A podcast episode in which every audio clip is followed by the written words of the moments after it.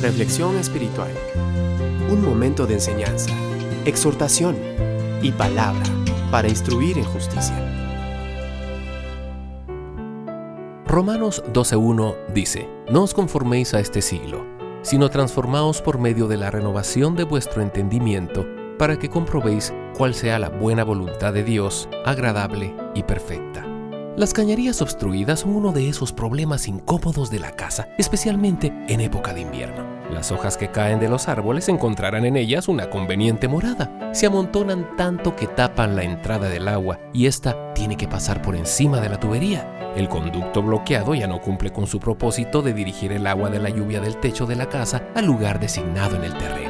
Hay un paralelo aquí con nuestra vida cristiana. Cuando recibimos una nueva vida en Cristo, debemos ser un canal para la obra del Espíritu Santo, bendiciendo las vidas de otras personas. Debemos actuar como un conducto que Dios utiliza para derramar generosamente su amor. Sin embargo, tendemos a obstruirlo. Pensemos en nuestros recursos financieros. El plan divino es que compartamos lo que hemos recibido primero con Dios a través de nuestra iglesia y luego con las personas necesitadas alrededor de nosotros pero vemos nuestras cuentas y queremos tener para pagar esos proyectos. Entonces queremos cumplir con el plan de Dios y con el nuestro. Damos un poco para su obra y para las personas, pero nos damos a nosotros mucho más para satisfacer nuestras propias necesidades y nuestros propios deseos. Si vemos el dinero como una posesión nuestra para gastarlo como nos plazca, nos volvemos una cañería obstruida.